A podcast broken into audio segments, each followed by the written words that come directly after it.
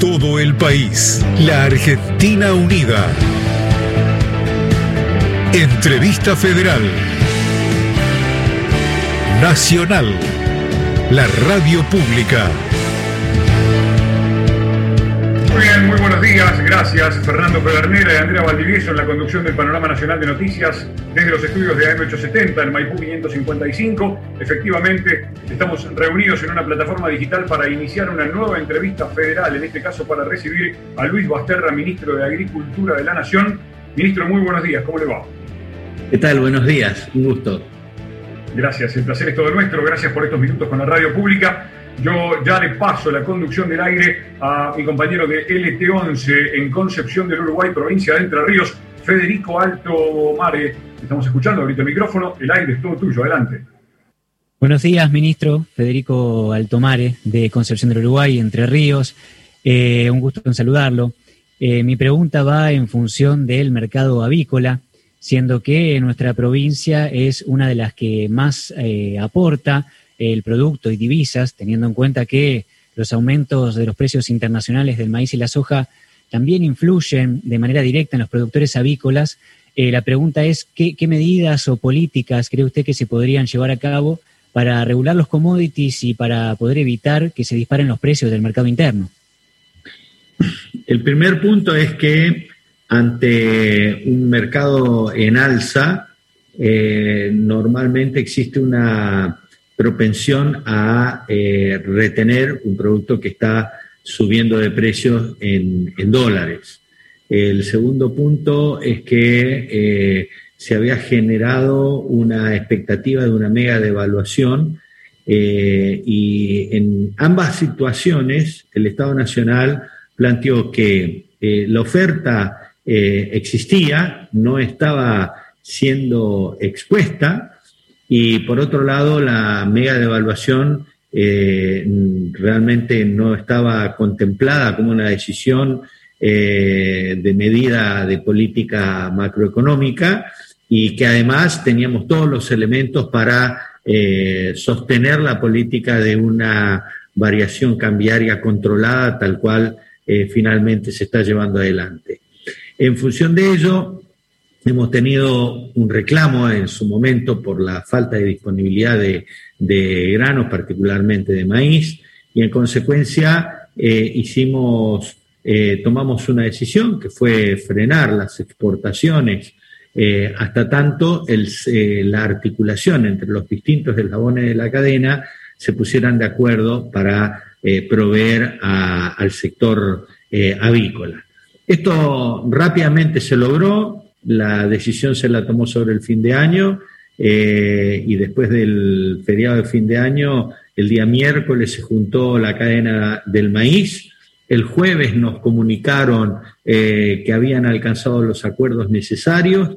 De hecho, en el medio habíamos tenido reuniones con el sector cooperativo, con AFA, con ACA, con FECOFE, y en función de los acuerdos alcanzados levantamos la restricción. De esta forma, lo que hemos logrado es eh, que el aprovisionamiento no se haya interrumpido, particularmente Entre Ríos, es altamente demandante de maíz, eh, su producción eh, no es suficiente, no porque no sea buena y, amplia, sino porque son muy eficientes en la producción de aves, de pollo.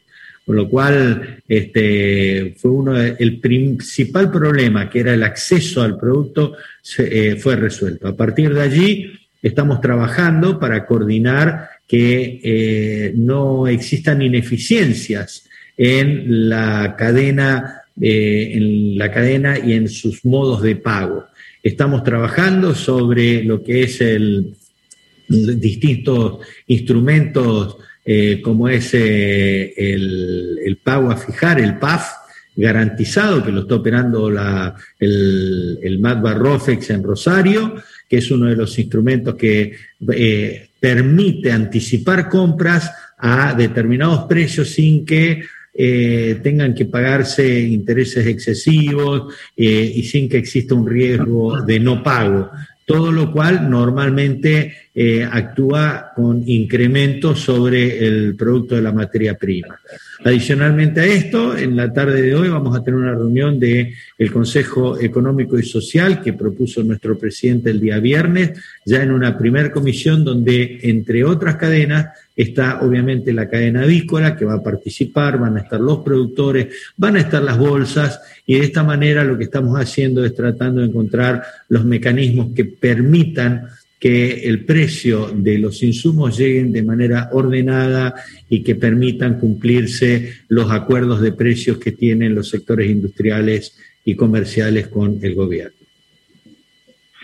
Ministro, ¿qué tal? César Cucheta de Radio Nacional Córdoba. Aquí, ¿me, eh, ¿me escucha? ¿Bien? Perfectamente. Bien, perfecto. Eh, le quería preguntar puntualmente respecto a la reunión de esta tarde y teniendo en cuenta también el peso que tiene la, eh, la actividad en Córdoba, ¿cómo se están estableciendo las relaciones con las carteras provinciales? Puntualmente me interesaría saber algún dato particular sobre Córdoba. Y también le quiero preguntar por un dato que surge de una cuestión judicial, que un juicio que comienza hoy en Córdoba, por la venta de granos en negro. Digo, me interesaría también eh, preguntarle cómo se trabaja para evitar esa, esa situación.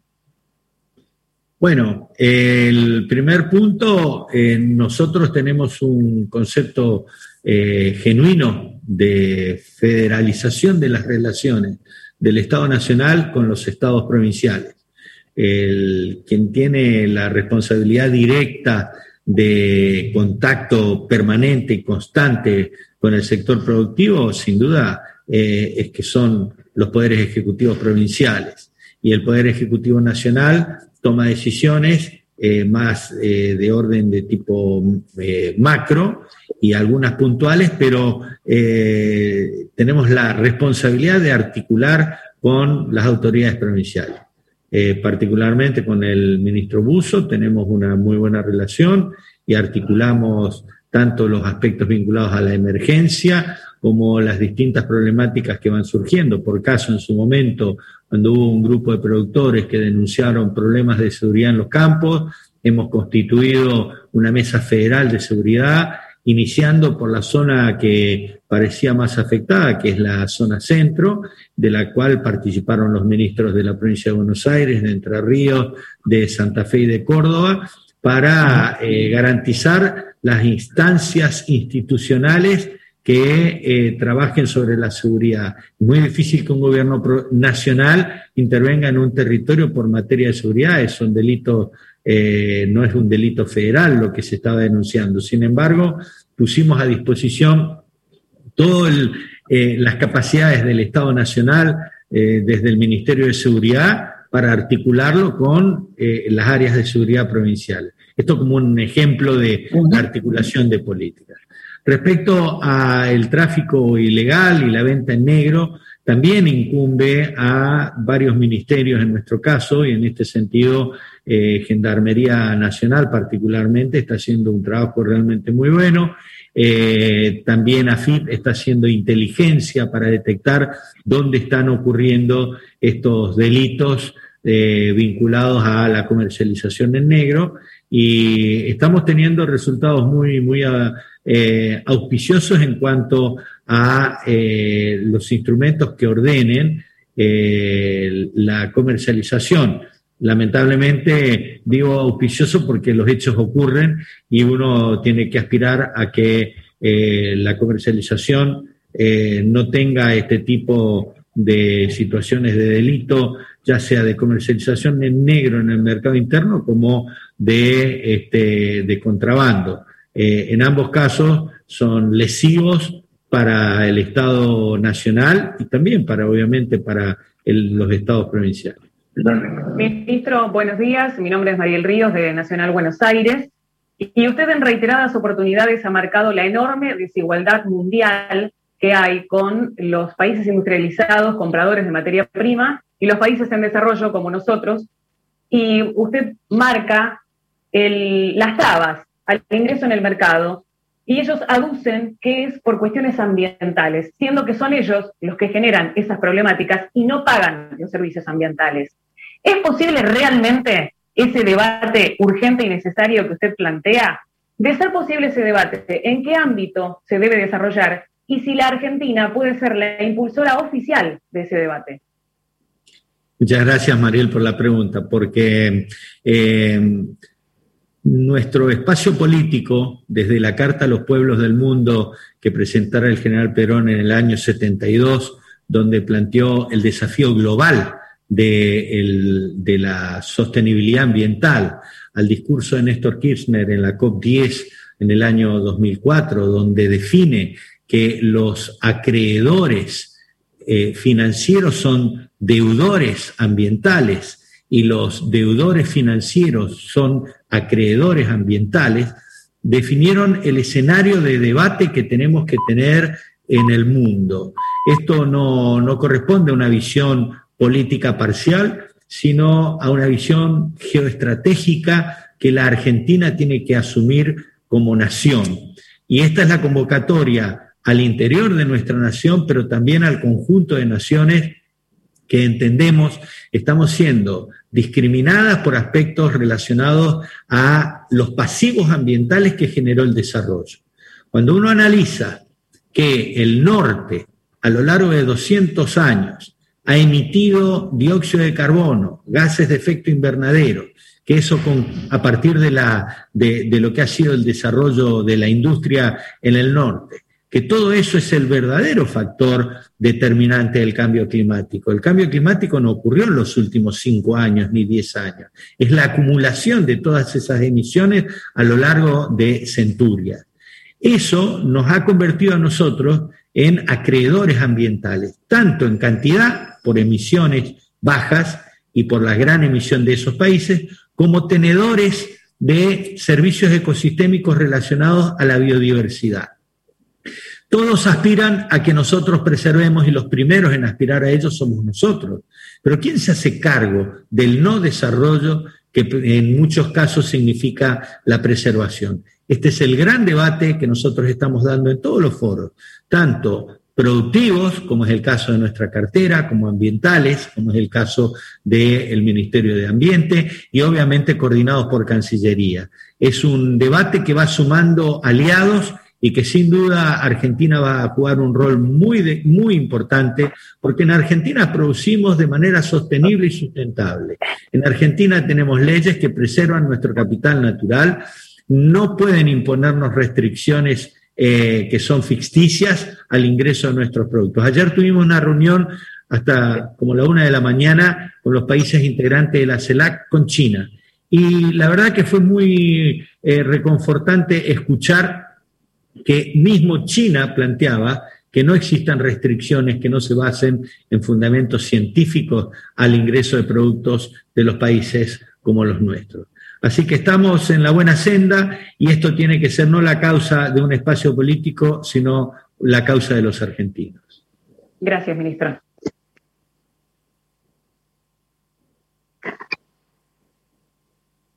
Mónica Sí, te escuchamos. Sí, ¿cómo estás, Mónica, de Radio Nacional La Quiaca? Ministra, colegas, audiencia, buen día. Aprovechando lo que tengo la oportunidad de, entrevistarlo en esta ocasión, una situación muy particular en nuestra provincia de Jujuy, ya que existía un organismo que nucleaba gran parte de productores de la región ganadera, CODEPO. Eh, esta institución lamentablemente ya no puede prestar el servicio de asistencia, eh, como también de comercialización, porque está intervenida por el gobierno provincial hace mucho tiempo, lo cual perjudica a, todos los productores de nuestra región, obviamente. Eh, mi pregunta sería de cómo se puede reactivar la comercialización eh, segura, como así también las habilitaciones nacionales, un pedido que hace mucho también se realiza de distintos organismos, como también de productores de la región. Bueno, muchas gracias, Mónica. nosotros tenemos la Secretaría de Agricultura Familiar Campesina e Indígena. Hemos recuperado la institucionalidad de este, de este segmento de compatriotas que viven y producen en, la Argentina, que por muchos años fue desestimada y que sin embargo eh, nosotros como en, en la década al inicio de este milenio le dimos visibilidad tanto eh, generando un espacio con categoría de Secretaría de Estado, como en ámbitos de investigación, como es el caso del INTA, desarrollando eh, los centros de investigación para la agricultura familiar, como es el caso del IPAF-NOA, este, que lo tienen allí en la provincia de Jujuy. Eh, en esta articulación entre nuestra Secretaría de Agricultura eh, Familiar, Campesina e Indígena, junto con organismos como el SENASA, como con el INTA, eh, estamos trabajando en territorio y eh, avanzando en la medida de lo posible en articulación de las organizaciones de productores con el Estado Nacional y también con el Estado Provincial, eh, cosa que demanda una tarea importante por la responsabilidad jurisdiccional que tiene cada uno. Y en este sentido, eh, nosotros vamos a poner siempre el mayor esfuerzo y el mayor empeño para que los desiguales sean tratados eh, de manera preferencial en el caso de quienes tienen eh, una situación compleja, como son los agricultores familiares, la agricultura campesina y la, agricultura indígena. esa es nuestra convicción eh, hemos recuperado a la Secretaría de Agricultura Familiar Campesina Indígena con rango de Secretaría de Estado. Eh, estamos eh, cerrando el decreto reglamentario. pusimos en funcionamiento el Consejo Nacional de la Agricultura Familiar y en ese ámbito es donde se debaten los elementos que le permitan la inclusión a este segmento de productores. La formalidad es determinante. Sacar de la informalidad a este segmento es uno de los objetivos centrales.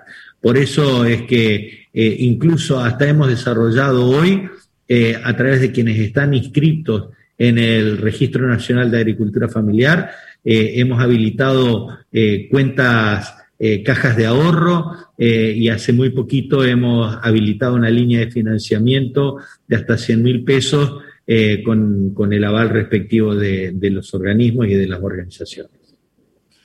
Buen día, ministro. Saludos compañeros también. Mi nombre es Noelia Villa, desde Puerto Iguazú le hablo y va en sentido también esta pregunta que le, que le voy a hacer con la pregunta de la compañera Mónica, porque aquí en Misiones más de 500 familias pudieron acceder al agua por el programa de inclusión socioeconómico en áreas rurales, justamente. 34 proyectos aprobaron en la provincia de Misiones. Y de esta manera le consulto eh, cómo hacer o qué tienen pensado para fortalecer ser justamente la agricultura familiar, que en parte ya lo respondió, pero cómo integrarlo, de qué manera para que, eh, para potenciar justamente las economías regionales y para eh, progresar en la comercialización.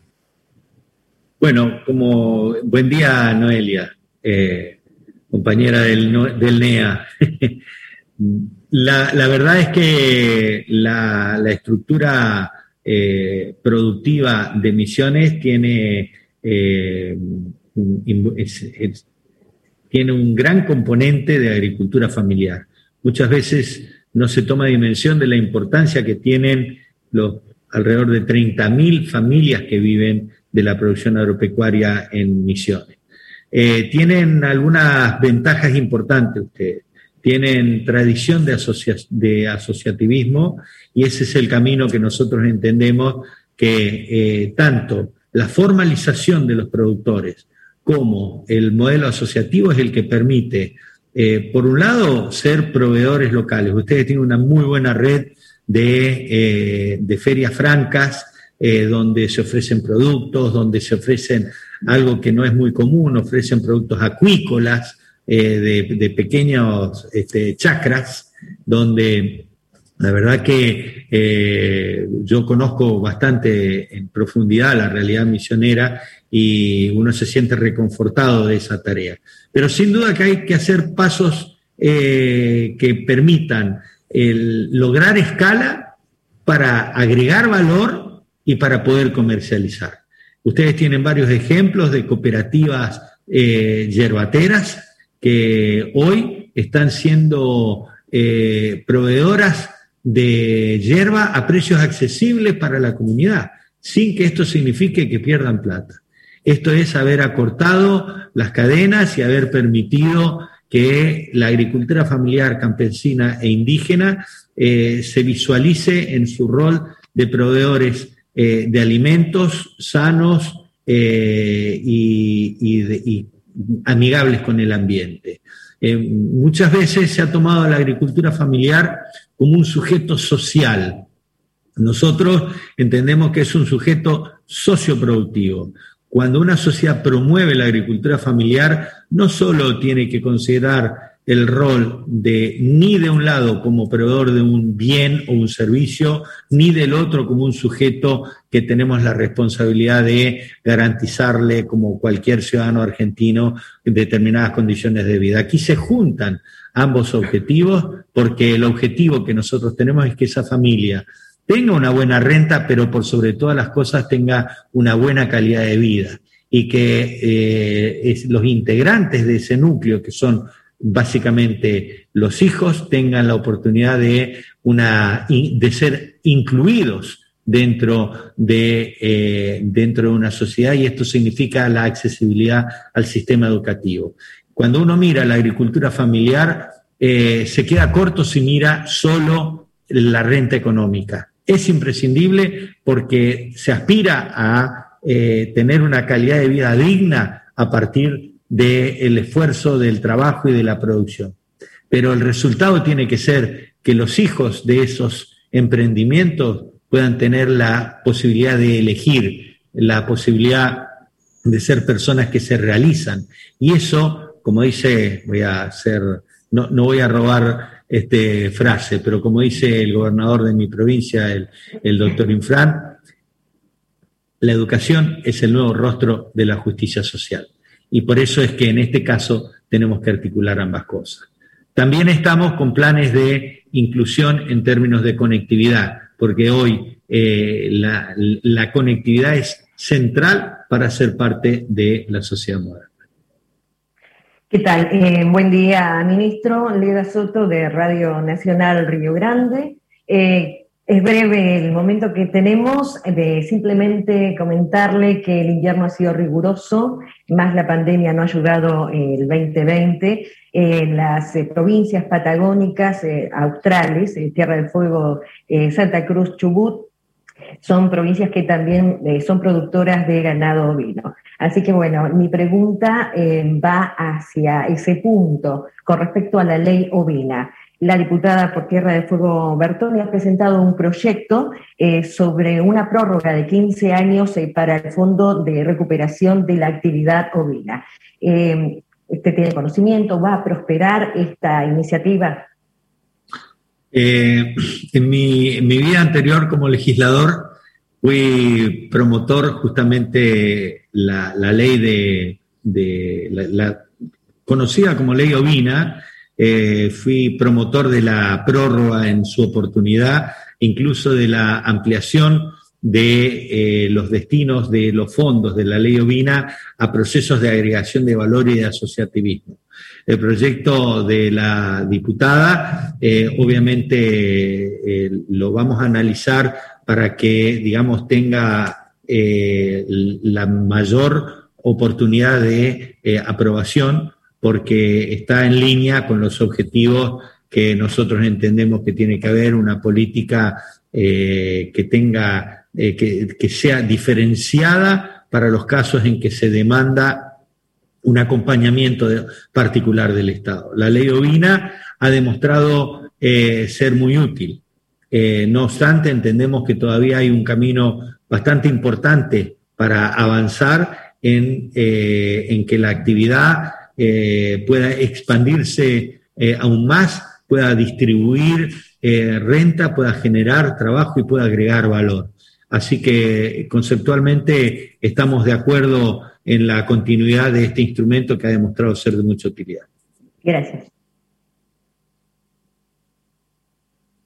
Muy bien, vamos a la provincia de Rosario. Les recordamos, estamos en la entrevista federal conversando con el ministro de Agricultura, Ganadería y Pesca de la Nación, Luis Basterra. En el RA5, Radio Nacional Rosario, está Diego Frisco. A ver, Diego, ¿te escuchamos? No por el momento. Bien, vamos a ver, solucionamos el problema con Rosario. Vamos a Chosmalal. Azul Méndez eh, te propongo abrir tu micrófono y hacerle tu pregunta al ministro Baster. Buen día, ministro. ¿Cómo le va? Mi nombre es Azul Méndez, soy de Radio Nacional Chosmalal, al norte de la provincia de Neuquén. Hace muy poquito participó de forma virtual del lanzamiento de la edición 2021 del proyecto de, implementación de normas y sistemas de calidad en pymes y, alimentos. Eh, ¿Cuál es su parecer en relación a este proyecto y quiénes serían los beneficiarios? Bueno, eh, es bastante definitoria su, propia, eh, su propio nombre. Para nosotros, las pequeñas y medianas empresas, eh, sobre todo en nuestro caso, las relacionadas con la producción de materias primas, tienen un valor muy, muy determinante. Nosotros tenemos que avanzar hacia una nueva ruralidad, que no es la de producción de materias primas que son enviadas a centros eh, de transformación a distancia, sino que las materias primas sean base de agregación de valor en el lugar donde las mismas se producen. Esto a nosotros eh, tiene un doble objetivo que es la generación de un producto o un servicio que satisface una demanda, pero que también genera eh, arraigo en el lugar donde las mismas se producen. Eh, recuerdo tiempo atrás donde se discutía eh, la importancia de la denominación de origen por caso de los vinos como un elemento central para que digamos, el, producto del esfuerzo, del aprovechamiento, de, lo que es las bondades de, un territorio puedan generar, eh, digamos, bienestar a la comunidad en la cual está involucrada.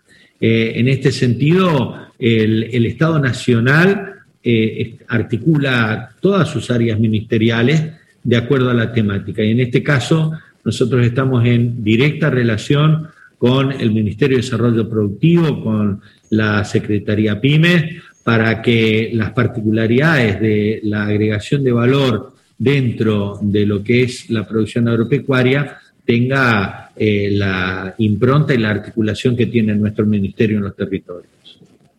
Ministro. Muy bien, recuperamos el audio entonces con Rosario. Diego Frisco, te estamos escuchando. Adelante. ¿Qué tal, ministro? Un gusto saludarlo. Le quería preguntar, eh, muchas veces se ha criticado a la Argentina por el tema de que eh, dice, bueno, Argentina es un país exportador de materia prima, no le ponemos valor agregado. Sin embargo, cuando surgen algunos proyectos también surgen algunos cuestionamientos. Me refiero puntualmente al tema de la crianza de cerdos en granja, un proyecto que está impulsado por, por, China también. Quería preguntarle eh, en, qué grado está ese proyecto de avance y cómo compatibilizar estos cuestionamientos con el desarrollo productivo que el país evidentemente necesita. Eh, muchas gracias porque con la gran difusión que tiene este espacio es importante aclarar y, eh, cuáles son algunas de las visiones que, muchas veces se soslayan por debates que son eh, que, no están orientados a la materia específica. Eh, empresarios chinos y empresarios argentinos tiempo atrás han eh, entrado en contacto para aprovechar la oportunidad que, que, ofrece Argentina en cuanto a la producción de, materias primas y la necesidad que tiene una sociedad como la China de eh, mejorar su, performance de aprovisionamiento de proteínas animales. China viene con un crecimiento sostenido prácticamente de todos los años una, la población de Argentina se convierte en clase media. Y esto significa un deseo de eh, acceso a proteínas animales, eh, como es el caso de la carne de cerdo. China es un principal productor de carne de cerdo. Ha tenido algunos inconvenientes en cuanto a la aparición de algunas enfermedades de las cuales Argentina es libre. Argentina tiene el mejor estatus sanitario del mundo en materia de producción porcina. Eh, cuando nosotros asumimos, nuestra férrea convicción es que, al igual que expresaba recién, la materia prima tiene que ser base de cadenas de agregación de valor en el lugar donde la materia prima se produce. Cuando hablamos de, productos eh, generales, o commodities, como se lo denomina comúnmente, como es el caso del maíz, del trigo, del sorgo, eh, sin duda que es una tremenda oportunidad para Argentina su transformación en proteínas animales. Y en este sentido, eh, la inquietud que presentaron estos empresarios fue bien acogida por parte del gobierno argentino y del gobierno chino para promover esta, esta radicación de inversiones en un país, recordemos que Argentina no viene de un estado, eh, después de, la, eh, de, lo que fue la gestión del gobierno anterior, donde se nos generó un brutal endeudamiento, donde la disponibilidad de capital ha estado sujeta a, las posibilidades de pago de una impagable deuda externa, eh, la inversión en términos equilibrados de capital extranjero en Argentina de manera controlada eh, es una eh, voluntad que tiene nuestro gobierno y en términos de producción de alimentos eh, cuánto mejor de que pueda existir un flujo de inversiones a nuestro país. No obstante, ese tipo de inversiones no puede ser contradictoria con el desarrollo de Argentina. Y cuando hablamos de desarrollo, hablamos de, de, tres, de tres dimensiones. Una es la dimensión económica. Argentina hoy exporta granos en un volumen muy importante, que podrían generar mayor ingreso si son transformadas en proteínas animales en la Argentina. La segunda dimensión es la ambiental. Nosotros no vamos a habilitar nunca un proyecto que atente contra la sostenibilidad ambiental. Por lo tanto, no importa si es chica, mediana o grande, no puede haber producción porcina que genere este, un pasivo ambiental eh, y que no genere eh, una concepto, los conceptos modernos de economía circular. Y hay una tercera dimensión que es la social. Nosotros no podemos permitir que un modelo económico de alta inversión expulse pequeños y medianos productores. Por eso es que nosotros, eh, la discusión se puso de manera limitada eh, sobre un determinado tipo de escala productiva y no sobre lo que es eh, el modelo de producción de proteínas que incluye a los pequeños y medianos productores. Nosotros hemos tenido muchísimas conversaciones con pequeños y medianos productores, asociaciones de productores, planteándole que ya están en curso proyectos de promoción y hay establecimientos de promoción de granjas mucho más eh, mucho de, mucha menor escala, pero que trabajan de manera articulada. De hecho, en Misiones hay un modelo muy interesante donde eh, la producción de los lechones está en, manos de una empresa del Estado y la crianza de los lechones la hacen agricultores familiares. Eh, estos modelos son, son de, de distinta eh, escala, hay productores que tienen 100 madres, 500 madres, y perfectamente pueden ser parte de esta estrategia de transformación de la materia prima en el lugar donde se produce, esto es en nuestro país. Ministro, eh, buen día, buenas tardes. Soy Carlos Mateu de Radio Nacional Santa Rosa La Pampa y en este contexto que usted habla de producción sustentable, me gustaría saber qué grado de avance tiene el sistema de trazabilidad de bidones de plaguicidas. Bueno, muchas gracias, Carlos. Eh, nosotros impulsamos en nuestro gobierno anterior un proyecto sobre la gestión de envases. Eh, si ustedes recordarán, en el año 2015 tuvo media sanción eh, la, ley de, la denominada ley de envases. el gobierno anterior interpretó afortunadamente que era una ley necesaria para poder ordenar eh, la gestión del de, eh, residuo de la actividad agrícola. Eh, la ley se empezó a instrumentar y genera un compromiso del generador del residuo. Y el generador del residuo es el que provee el producto fitosanitario. Y consecuentemente se eh, desarrolló un instrumento mediante el cual tienen que ser remitidos los bidones a centros de tratamiento. Eh, no obstante, hay una parte eh, de la ley que es de aplicación territorial, dado que después de la reforma constitucional del 94, la gestión ambiental corresponde a cada una de las provincias. Y la verdad es que cada provincia está tomando con mucha seriedad este trabajo.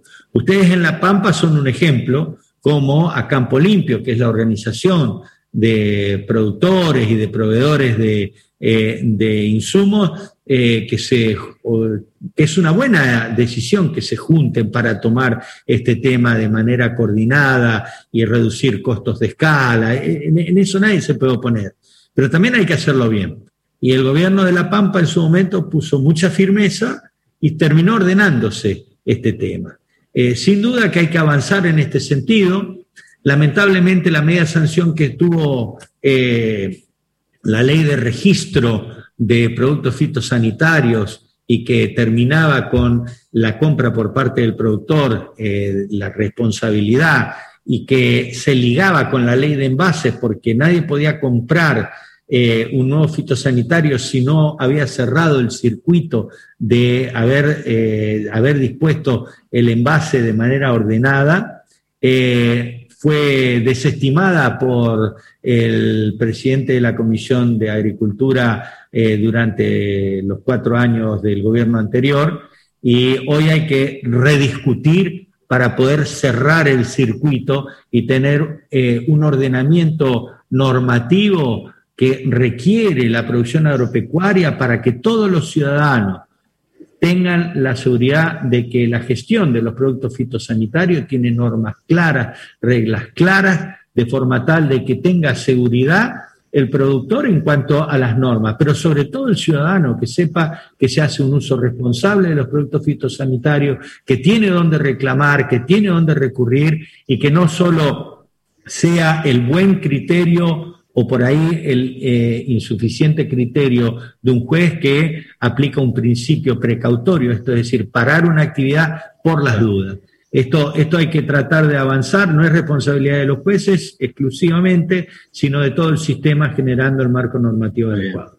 Muchas gracias. Ministro Raúl Carrillo lo saluda de Radio Nacional Esquel en el en el día del aniversario de la localidad, lo saludo. Y le quería preguntar, eh, en Chubut usted sabe que la actividad lanera es la mayor, la que genera mayor ingreso para el Estado. Eh, celebraron en Chubut la quita de retenciones a las economías regionales. Eh, Cerecero festejaron, eh, Fruta Fina festejó, pero en el caso de la lana aumentó la retención un punto. Le pregunto por eso y siguiendo un poco una línea de, su discurso o de sus este, reflexiones en, cuanto a las preguntas que le formularon los compañeros, le pregunto eh, si por qué no se desarrolla más un programa este, forestal que genera mucha mano de obra y hay tierras ociosas en la Patagonia que son que, con posibilidad de ser forestadas. Bueno, muchas gracias, Raúl. Eh, voy por la primera parte. Estamos en permanente revisión de, lo que es eh, la, aplicación de derechos de exportación.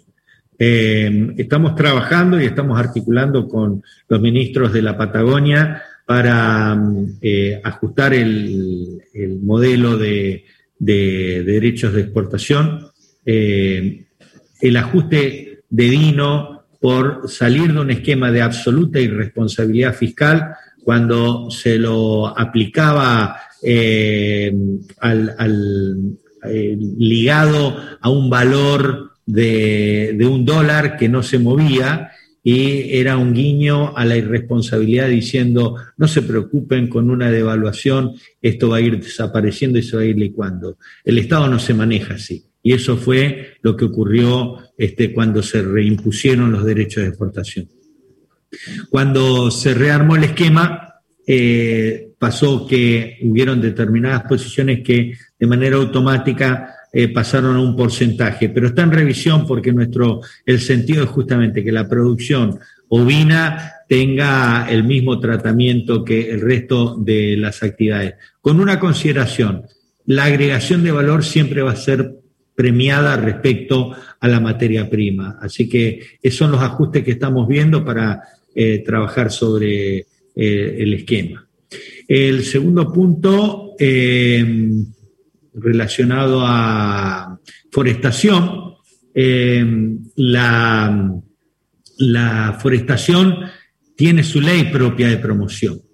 Eh, lamentablemente, eh, ha habido ahora una circunstancia estamos tratando de subsanar, los recursos los estaba aportando el sector del seguro para poder hacer la promoción y ahora estamos trabajando para ver si eso se convierte en ley, porque era un aporte voluntario, y nos dejó un bache de desfinanciamiento de la ley la 25080.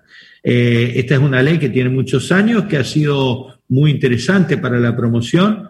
Eh, le cabe a los organismos provinciales eh, utilizarla. En este momento estamos en un muy breve impasse, porque lo estamos de que ocurrió ahora con una eh, con la caída del aporte de las empresas de seguro, pero lo vamos a resolver porque para nosotros es un factor, eh, tiene dos componentes. Uno, le quita presión a este, los bosques nativos, donde ustedes ahí tienen eh, lengas y tienen este, distintas especies que son maderables y que en muchos casos es preferible preservarlas en sus ambientes a utilizarlas, o el mecanismo de uso sostenible eh, muchas veces es insuficiente para mantener una industria de volumen. Y entonces es ahí donde cabe eh, la promoción de la forestación.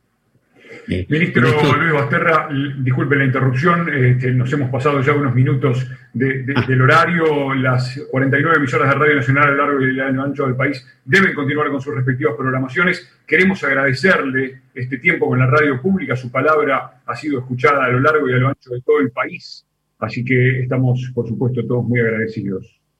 Bueno, disculpa si por ahí me extiendo un poco, pero muchas gracias por esta oportunidad tan federal que va de un extremo al otro en el día del natalicio del general San Martín. La verdad que eh, es un placer dialogar con ustedes. Muchas gracias. Extensas, pero siempre muy interesantes. Muchísimas gracias por su tiempo, ministro. Pasaba el ministro Luis Basterra en esta entrevista federal. Le pedimos disculpas a Darío Villarruel. Hemos robado algunos minutitos de su programa. El agradecimiento a todos los colegas a lo largo y a lo ancho del país y, por supuesto, también a todos los programas que comienzan a partir de las 13 en cada una de las emisoras de la radio pública. Nos reencontramos el martes próximo en nuestra próxima entrevista federal. Será hasta entonces. Gracias.